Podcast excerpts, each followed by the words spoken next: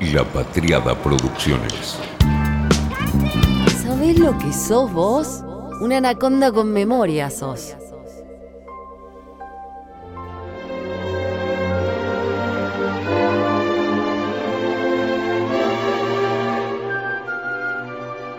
Parados sobre el muro, en la puerta de Brandenburgo, miles de alemanes del este acaban de cruzar la frontera hacia Berlín Occidental.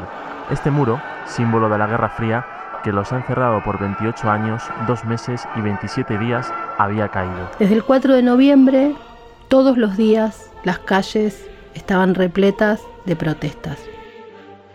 En una conferencia de prensa que se volvería clave, el 9 de noviembre de 1989, el portavoz del Partido Socialista, Gunther Schabowski, confirma de manera accidental casi que de inmediato se abrirá la frontera. Hasta donde sé, de inmediato, fue el textual.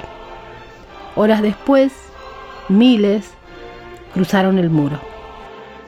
El teniente Harald Jagger estaba en ese límite, no podía impedir el paso. Fue la noche más terrible y bonita de mi vida. Terrible porque me di cuenta que el partido me había abandonado. Mi visión del mundo se destrozó esa noche.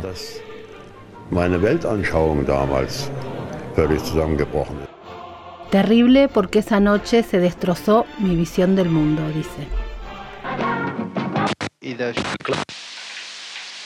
Cuando finalmente los Jennings, Elizabeth y Phil, Misha y Nadezda volvieron a su tierra, cuando cruzaron la línea, no sabían lo que iba a pasar apenas seis años después de esa, una de las escenas más memorables de los finales de ficción de todos los tiempos.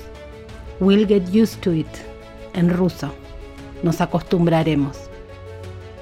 Pero los Jennings están en un país que ya no reconocen, pero no pueden ni suponer las reformas que están por venir, la Glasnost.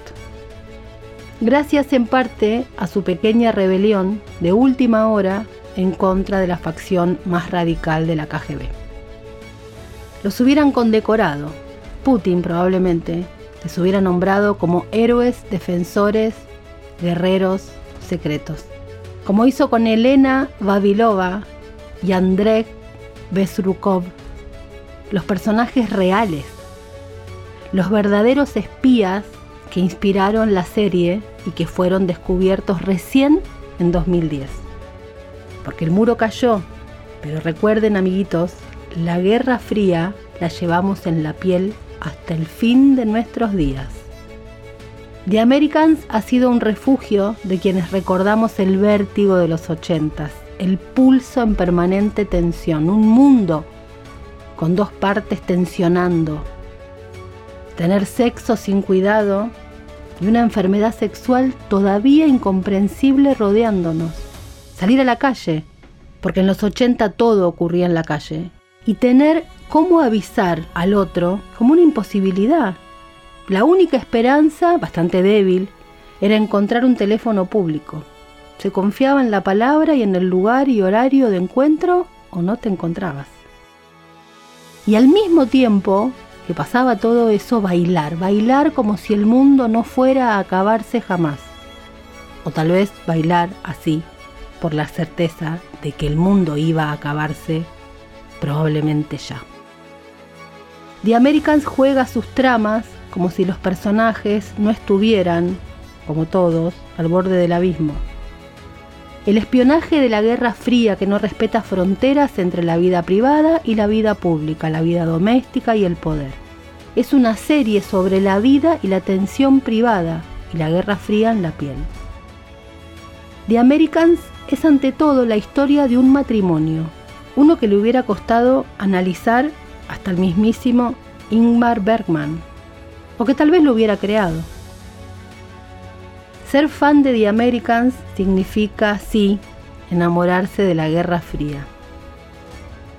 Quedarse helado con las misiones imposibles, es sufrir con dos personajes que tienen vedada la felicidad, pero que nuestro único deseo es igualmente ese, que por favor logren ser felices para siempre, desde nunca.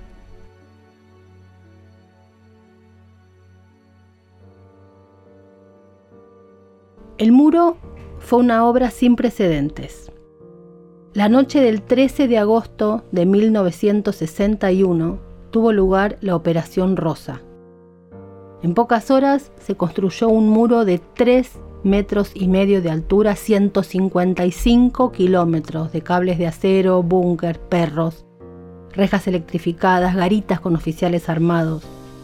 Rodeaba toda Berlín Occidental. Estados Unidos, Francia, el Reino Unido y la Unión Soviética se habían dividido Alemania. Eran cuatro, que luego fueron dos partes. Alemania Federal y la República Democrática Alemana. Pegada esta última a la Unión Soviética vía Polonia, Hungría y Checoslovaquia. Berlín había quedado encerrada ahí y era un peligro para la Unión Soviética porque los servicios secretos occidentales aprovechaban Berlín del Oeste como base para el espionaje. La salida que encontraron fue el muro, lo que Churchill llamó la cortina de hierro.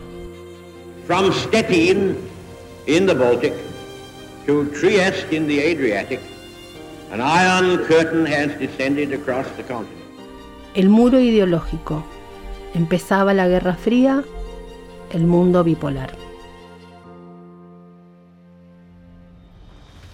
La narrativa que daría a Hollywood lo mejor de sí para que Hollywood hiciera lo que mejor sabe hacer el capitalismo cultural, traficar ideología. Se nos ordenaba el pensamiento, la medianera nos acomodaba, de un lado los malos, del otro los buenos, cada uno ordena según su gusto y placer, pero cada cosa en su lugar. Con la caída termina lo que el siempre inmenso Eric Hoffman llamó el siglo corto.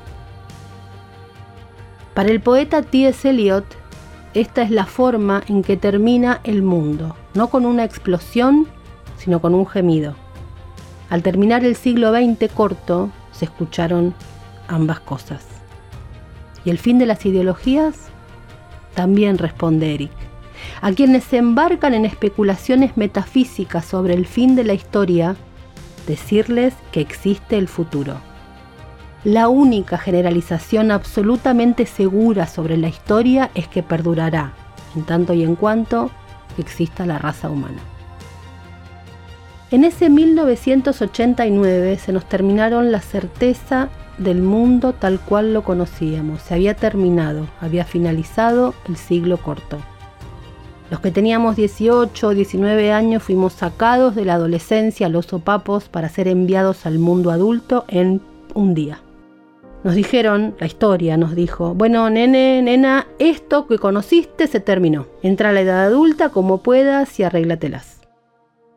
Nicolás Casullo escribió en un prólogo de una reedición de un libro de 1988, con posterioridad a ese prólogo, con posterioridad a la caída, dijo, el mundo que aún no figuraba en el prólogo y los textos de 1988, como así también el que se suponía en gestación inmediata y que más tarde faltó a la cita.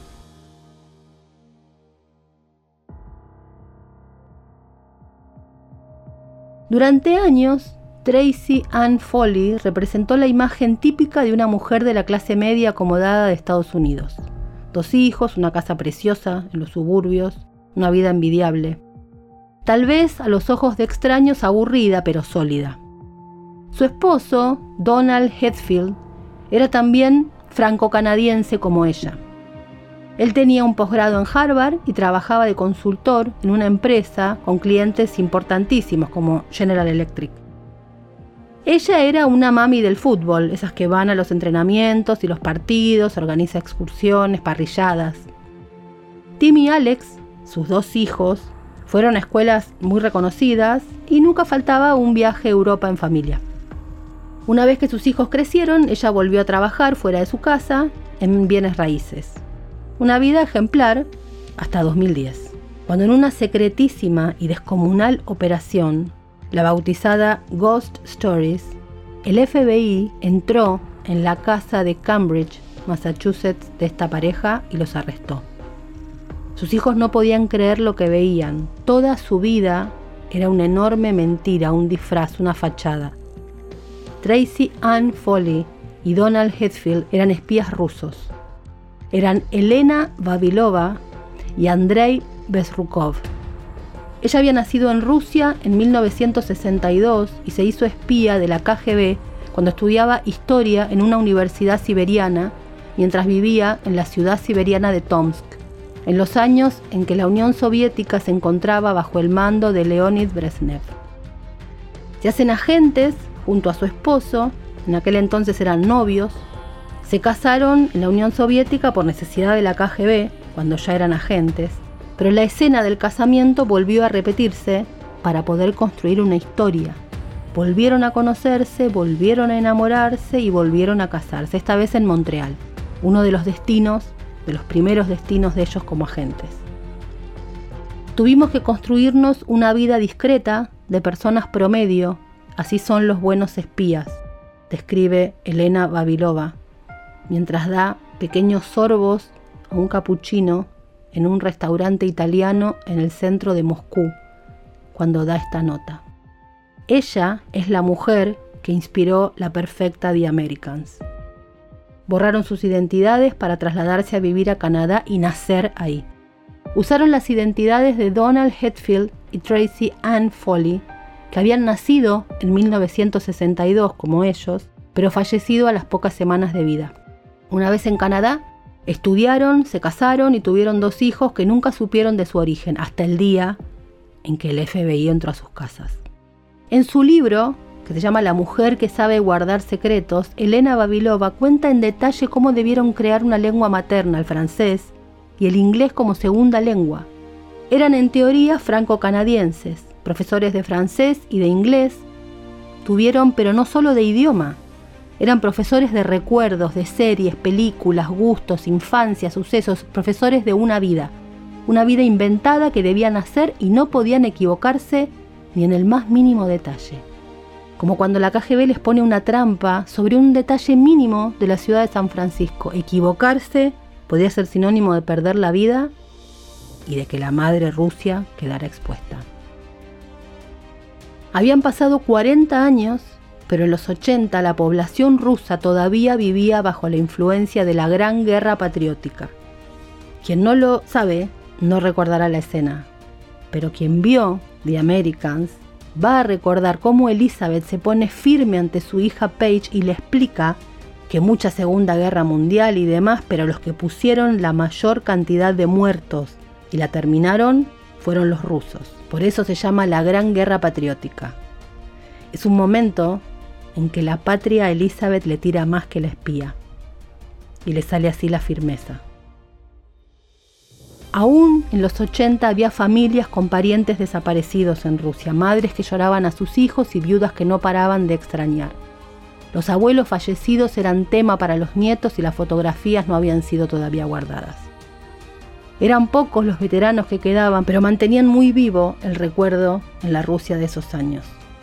Toda la piel del cuerpo social ruso expedía esa guerra y así se habían educado los jóvenes. Los jóvenes como Elena.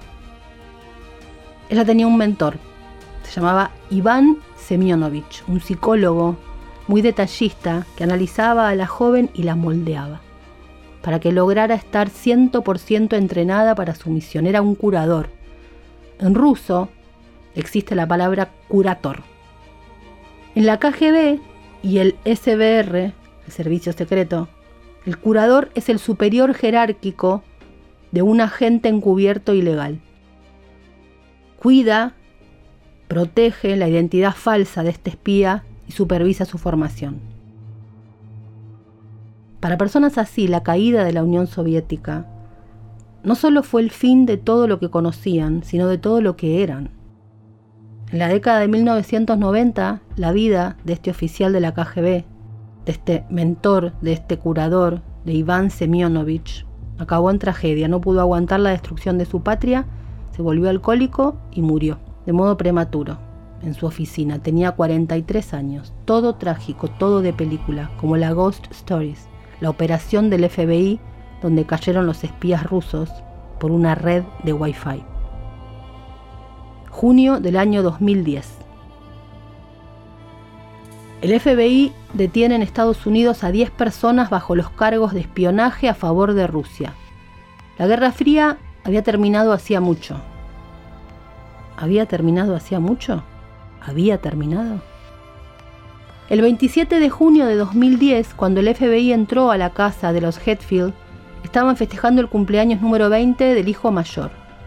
Tim y Alex creyeron que era parte del juego, pero no era broma. Se llevaron esposados a sus padres bajo la acusación de ser agentes ilegales de un gobierno extranjero.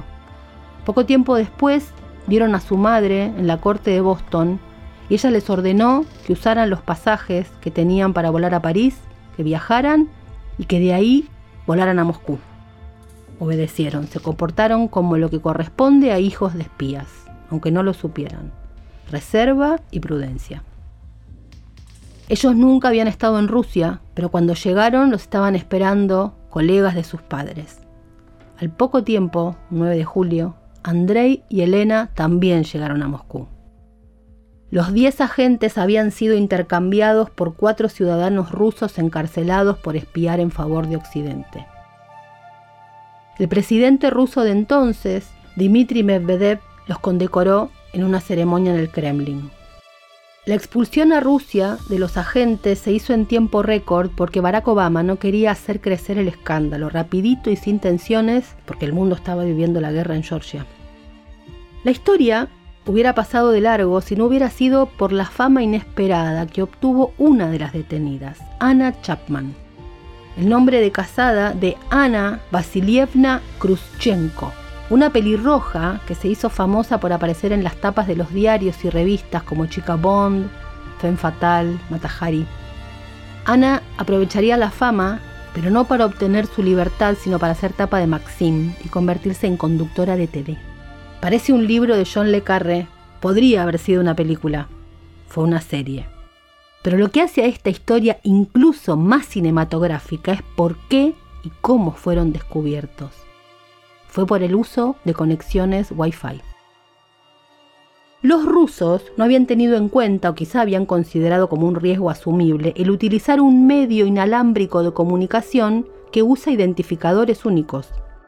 En el mundo de la vida cotidiana de los simples mortales es una vulnerabilidad que por supuesto dejamos pasar. Nadie considera como peligroso que alguien que circula por la calle pueda obtener la dirección cuando agarra una red Wi-Fi. Pero en el mundo del espionaje, el análisis de tráfico puede hacer la diferencia, y lo hizo. Cayeron Chapman, Peláez y su esposo Juan Lázaro, Michael Sotoli, Patricia Mills, Richard y Cynthia Murphy, Donald, Howard, Hetfield, Tracy Lee Ann Foley, además de Mijail Semenko. Hubo otro acusado más, Christopher Metzos, fingía ser canadiense y entregaba dinero y equipo a los agentes, pero este desapareció después de que fuera dejado en libertad bajo fianza en Chipre. El canje de todos ellos fue el que tuvo lugar el 9 de julio en una esquina distante en el aeropuerto de Viena. Cualquiera que cierre los ojos puede ver la escena de un intercambio de espías de esos que tenían lugar en el puente Glienicke de Berlín durante la Guerra Fría. ¿Qué país que no fuese Rusia podía haber pensado en montar una operación tan compleja y de tan largo plazo? Pregunta The Guardian. Muchos servicios extranjeros usan agentes encubiertos y ninguna potencia renuncia al espionaje. Basta recordar que no hace demasiado Obama tuvo y todo Washington que pedirle disculpas por las escuchas telefónicas a algunos aliados como la canciller alemana Angela Merkel. Pero solo los rusos han entrenado espías para hacerlos pasar por oriundos de un país y camuflarlos de esa manera. La pareja de nuestras aventuras, no Phil y Elizabeth, sino los otros, fue recibida por el mismísimo Vladimir Putin, entonces primer ministro. Los recibió como héroes y dijo, imaginen nada más. Ellos tuvieron que aprender un idioma extranjero como si fuese su lengua materna. Tuvieron que hablar únicamente esa lengua, pensar en esa lengua, mientras seguían sirviendo los intereses de la patria durante largos, muy largos años, sin contar con protección diplomática, exponiéndose al peligro todos los días. Cuando volvieron, el gobierno les buscó buenos empleos. Elena trabaja en la actualidad en Nornickel, una importantísima compañía minera rusa que tiene los mayores depósitos de níquel y paladio del mundo. Ahí se dedica a estudiar a los competidores internacionales, espía. Su esposo es profesor de una prestigiosa universidad y asesor de una compañía estatal. La historia de los Berrukov pasó algo inadvertida para la prensa en general en aquel momento, pero no para el ex analista de la CIA Joe Weisberg. Se prendió a ella y la usó. Con ese trozo de realidad escribió nada menos que The Americans. No es una especulación descabellada ni debe ser una casualidad el que el guionista de esta serie, inspirada en este caso, que no muestra al FBI bajo su mejor aspecto, sea nada menos que un ex analista de la CIA. La serie capta muy bien el ambiente y el trasfondo psicológico, los dilemas emocionales y familiares, pero en esta profesión no hay tanta acción. Y no hay asesinatos, asegura Elena. Pero nosotros la amamos así a The American, Elena. ¿No la viste? No, no te voy a spoilear, podés seguir escuchando. Lo que no puedo creer es que sigas vivo y hayas aguantado no verla. En un suburbio de clase media de Washington viven los Jennings. Elizabeth y Philip, con sus dos hijos, Paige y Henry. Llevan 15 años de casados y son dueños y gestionan una agencia de viajes. Pero este American Way of Life ideal, como el de Elena, es en realidad la cobertura perfecta para las actividades de espionaje de un matrimonio que lleva una doble vida absoluta. Ni sus hijos saben lo que hacen sus padres. Lo ignoran todo de la actividad de los padres, no saben ni su verdadera nacionalidad. Ellos son espías soviéticos que reclutan informantes, se infiltran, hacen seguimientos, roban, matan. Pese a que el auténtico descubrimiento del FBI fue en 2010, los creadores de The Americans tuvieron claro desde el principio que la serie debía transcurrir en los 80. Necesitaban un clima ambiguo y complejo, tensionante de guerra fría pura y dura. En un momento se pensó en ubicar a la serie en los 70, pero la era Reagan, la era de Reagan, el presidente que usó a Obi-Wan Kenobi para referirse a la Unión Soviética como el imperio del mal, era el mejor momento. Ese momento, ese presidente que terminó negociando la paz nuclear con Gorbachev, ese mundo ofrecía todas las posibilidades. Fue la decisión perfecta, porque además permitió desplegar todo el abanico de referencias de la cultura pop, lo más alto en el universo de los nostálgicos. Reagan impuso la videopolítica, algo que nunca más abandonó la Casa Blanca, empezaba una era. La cultura pop empezaba a entrar en cada rincón de la política, como esa escena donde se ve la cartelera de estrenos y en la serie se deciden por ver los cazadores del arca perdida, o cuando ven en su casa el estreno en la cadena ABC del día después, esa ficción que imaginaba las consecuencias de un conflicto nuclear a gran escala, y el uso brillante de la música. Games Without Frontiers, que se lanza en 1980 y ese tema abre la serie. La serie lleva el clima de los 80 en la trama como si la serie, dice Spinoff, no fuera a acabar y todo no tuviera que saltar por los aires. Así funcionan nuestras vidas, obligados a lidiar con el día a día sin saber lo que sucederá dentro de cinco minutos. El temor como parte de la época, parte del ambiente, el espectro del apocalipsis inevitable estaba entrelazado en la vida cotidiana, nuestro amado Mark Fisher. No es algo postraumático, sino algo más bien pre-traumático. Games Without Frontiers, With or Without You y The End of the Line. Esas tres canciones jugando con los límites, las fronteras, todo atado en uno mismo y el final.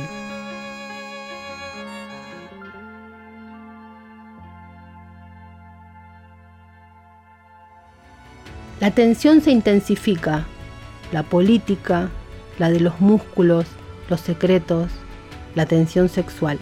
porque el mundo estaba en tensión como nunca antes.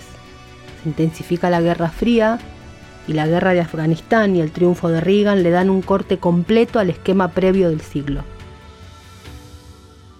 La oscilación bipolar entre un naturalismo pesimista y las intensidades punzantes. Hermoso. ¿Quién va a ser el que lo dice así sino Mark Fisher, en su fascinante y lacerante K-Punk? Lejos del respiro de la Guerra Fría, la vida hogareña de los Jennings es la zona en la que se realizan sus decepciones emocionales más fuertes. Toda la intensidad de los 80 en esa imposible separación de la vida pública de la vida privada. Sí, es una serie para nostálgicos, pero si viviste los 80 y no sos nostálgico, ¿realmente los viviste? Nostálgicos de la Guerra Fría, bueno, puede ser es que en The Americans los soviéticos son como nosotros. Son como nosotros. Hablan en ruso en lugar de en un inglés afectado. Contra todo estereotipo, los soviéticos de The Americans parecen mucho más glamorosos que sus equivalentes estadounidenses. Así como las oficinas del FBI aparecen anodinas y miserables cuando son comparadas con las intrigas de la residentura.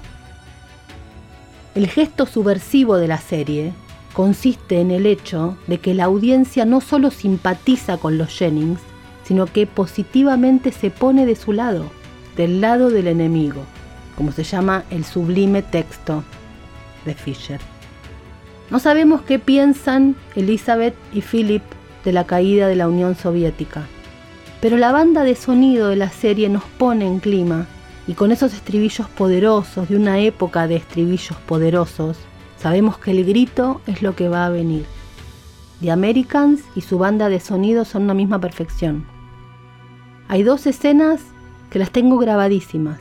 Una, la tensión sexual entre ellos de cómo usan Under Pressure. Y la otra, la tensión asesina de cómo usan Tainted Love. Nos estábamos por morir o por matar. Alguien iba a apretar el botón rojo y el mundo iba a volar por los aires pero, o quizás justamente por eso, había que seguir haciendo el amor y había que seguir bailando. Los 80 fueron tan poderosos que se nos cayó el muro en la cabeza y nosotros seguimos bailando, incluso entre los escombros, nosotros hechos añicos, pero bailábamos arriba de los escombros. De todas maneras, en Argentina el 89 ya desde el inicio olía a fin de era en aquel 1989 nos terminaron la certeza del mundo tal como lo conocíamos. Se había terminado. Había finalizado el siglo corto. Los que teníamos 18 o 19 años fuimos sacados de la adolescencia a los sopapos para ser enviados al mundo adulto en un día. Nos dijeron, la historia nos dijo, bueno, esto que conociste se terminó, Entra a la edad adulta como puedas y arreglátelas. El mundo soviético probablemente tenía que caer, y salvo en el romanticismo trasnochado, nadie añora en serio el muro de Berlín. Pero lo que en serio fue dañino fue que fuimos arrojados a los fragmentos, a los fragmentos culturales, sociales, textuales, de géneros y de identidad. Nos decretaron el fin de los grandes relatos y el inicio de las pequeñas historias.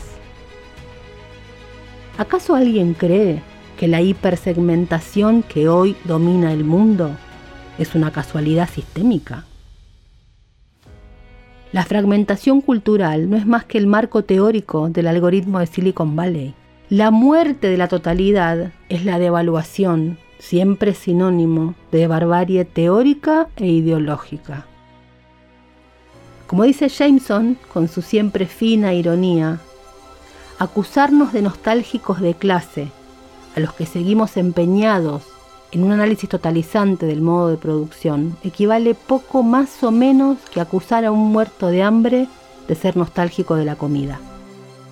Notemos cuánta razón tiene Jameson, que las nuevas derechas no han hecho otra cosa que recuperar los grandes relatos, sin ir más lejos, el de la patria completa. No hace falta ser nostálgico para comprender lo que pasó. En aquel prólogo, escrito en 2004, de Nicolás Casullo con posterioridad a aquel libro de 1988, dijo así Nicolás. Es cuestión de enumerar.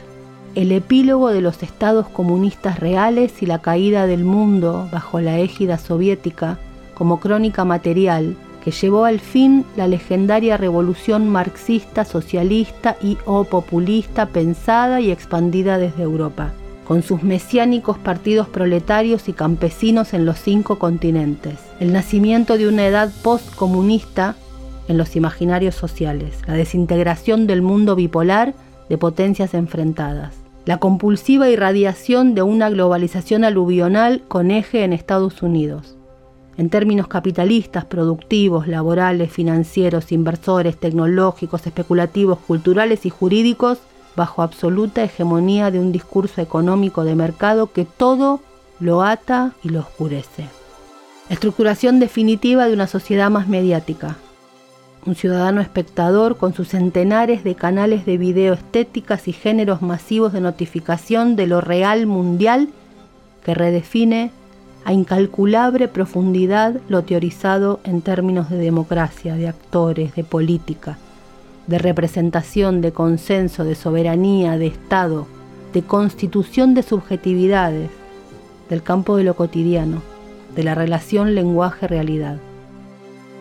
La aparición de nuevas formas de protesta mundializadas y de multitudes apartidarias disconformes de carácter neofascistas o libertarios. En 2004 lo dijo amigues. El consecuente deshilachamiento de teorías y filosofías políticas en relación a sociedades, actores, caracterizaciones y fraguas de masas dislocadas de modelos clásicos. La instalación de prácticas terroristas de acción transfronteriza alcanzada diariamente a una lógica de sensibilidad planetaria. La revalorización de lo religioso como vínculo en el sentido y los fundamentos de condición de lo humano, vuelto a pensar hoy por la filosofía de avanzada. La creación artística frente al zozobrar y la anilización de la dupla ciencia y política. La naturalización de sociedades de desempleo, de las gigantescas migraciones marginales de las zonas empresarias rentables los post-estados e identidades nacionales, las alertas rojas, los miedos por la violencia, la muerte metropolitana, la naturalización de las guerras televisadas y una edad inclusiva del mundo sin otro horizonte que la dura disciplina del mercado depredador, más la condena a muerte sin decreto oficial de 1.500 millones de tercermundistas que sobran. Yo lo vi caer en un café, en un bar. El Tutu se llamaba ese lugar.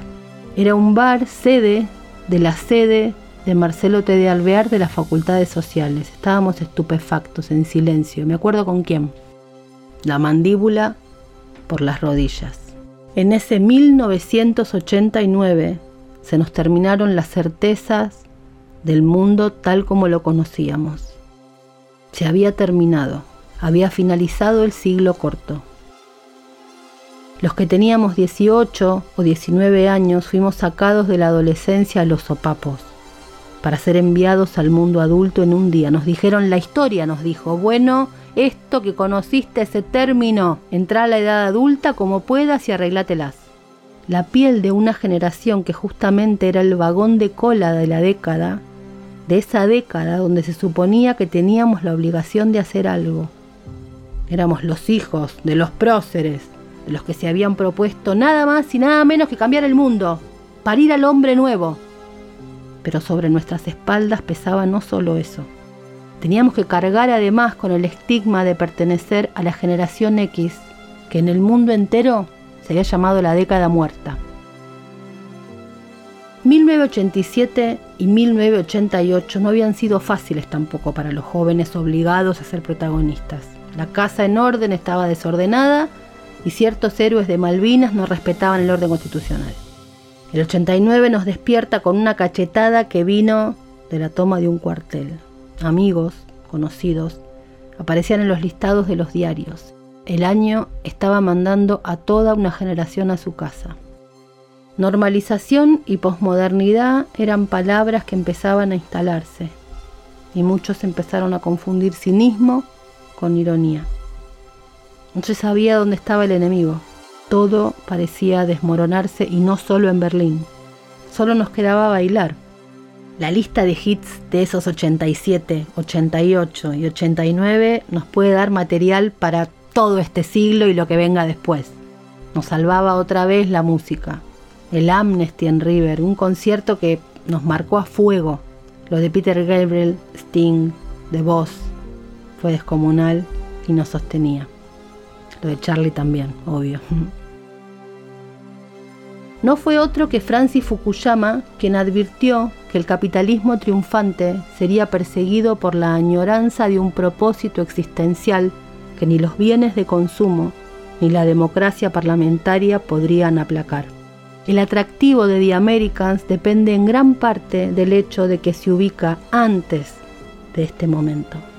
Nosotros, los espectadores, sabemos que el colapso del experimento soviético se encuentra a menos de una década del periodo en que la serie transcurre y es eso lo que le otorga una cualidad melancólica sobre la causa comunista a The Americans.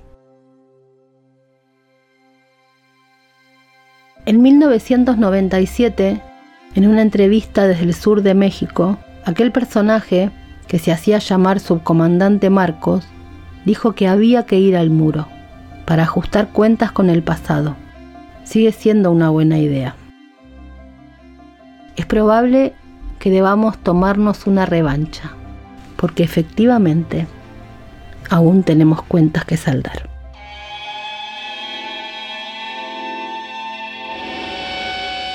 Fue una realización de La Patriada Producciones.